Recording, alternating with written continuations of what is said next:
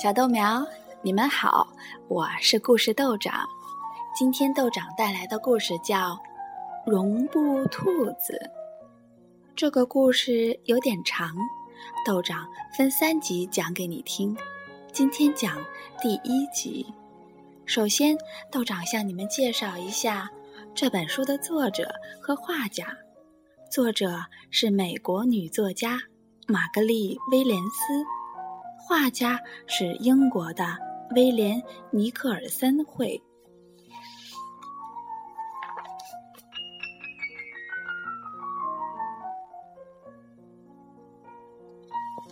有一只绒布兔子。起初，它确实是很漂亮。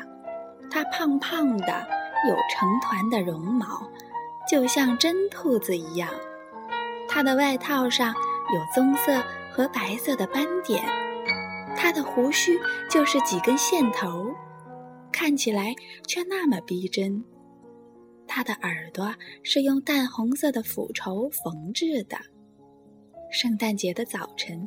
他坐在小男孩的长袜里面，两只脚爪抱着一根冬青树枝，模样是那么迷人呐。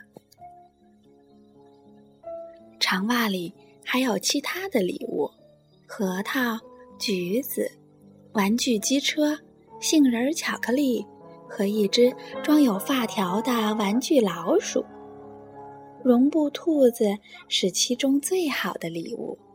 至少有两个小时，小男孩都对他爱不释手。后来，婶婶和叔叔来吃午饭了，他们又带来了新的礼物，于是，绒布兔子就被忘记了。在很长一段时间里，绒布兔子都居住在玩具柜里，或者坐在育儿室的地板上。没有一个人记挂它。绒布兔子天生就很害羞，又是用绒布做的，所以一些很高档的玩具根本没有把它放在眼里。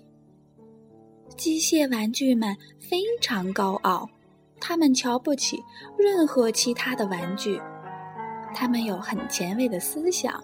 并声称自己才是真正的现代化玩具。船模已经在这里度过了两个季节了，油漆大多剥落了，但他依然不忘装腔作势的，也从来不会放过炫耀自己身上的先进装备的机会。绒布兔子不可能请求去充当兔魔。因为他不知道世界上还存在真正的兔子，他认为所有的兔子都像他一样是用绒布装上锯末做成的。他知道锯末是很不值钱的，所以自己永远也不可能成为现代化的高档玩具，就连那只。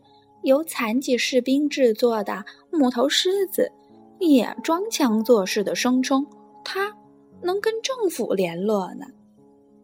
这些玩具让可怜的绒布兔子感到自己平凡无奇，毫无用处。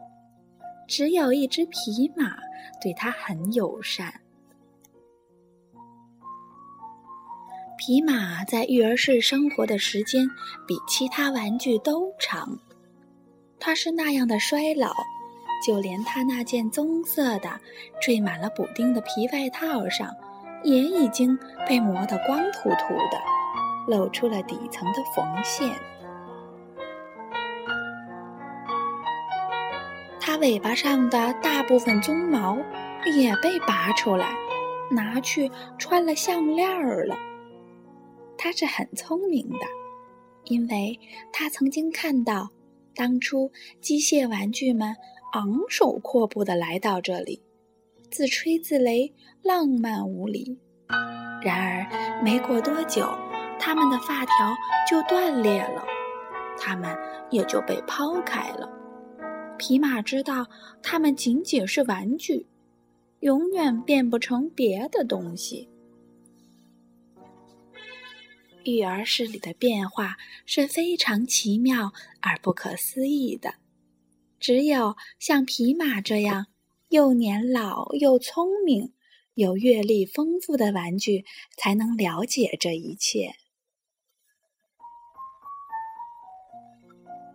什么是真实？一天，当玩具们挨着躺在育儿室的芦苇旁边，小兔子问。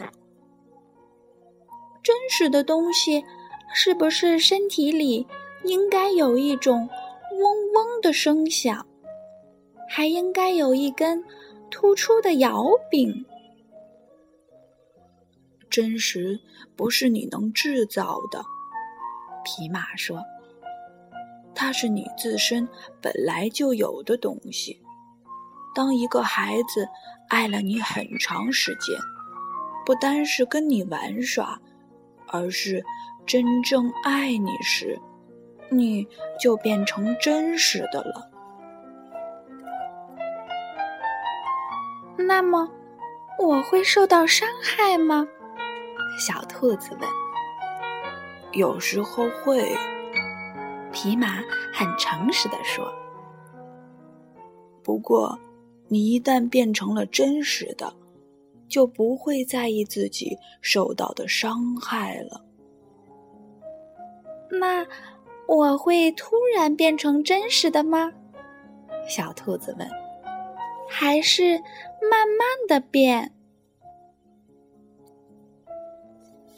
你当然不会突然变成真实的，皮马说。这需要一段很长的时间。一般情况下，在你逐渐变得真实的日子里，你那可爱的毛发大多数将会脱落，你的眼珠会掉下来，你身体连接处的缝线会慢慢的松散，你会变得非常难看的。但这些都没有关系，因为。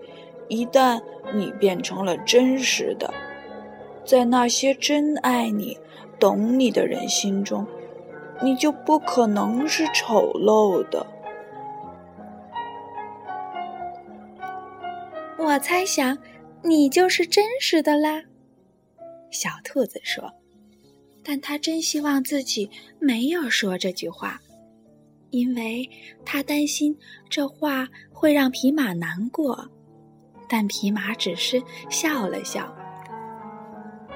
是孩子的叔叔让我变成了真实的，皮马说。那是许多年前的事儿了。你一旦变成了真实的，就不可能再变回去了。绒布兔子叹了口气，他想。要想让那个叫真实的魔法出现在自己的身上，一定还要等很长时间。但他决心让自己变成真实的，因为他好想体会一下那是一种什么样的感觉。可是，要变成真实的，就得变得难看，就得失去自己的眼珠和胡须。这也是很可悲的。他希望自己能变成真实的，但又不想发生这种可悲的事情。小豆苗，你觉得绒布兔子身上会发生那个叫真实的魔法吗？那就等待明天的绒布兔子吧。道长跟你说晚安，明天见。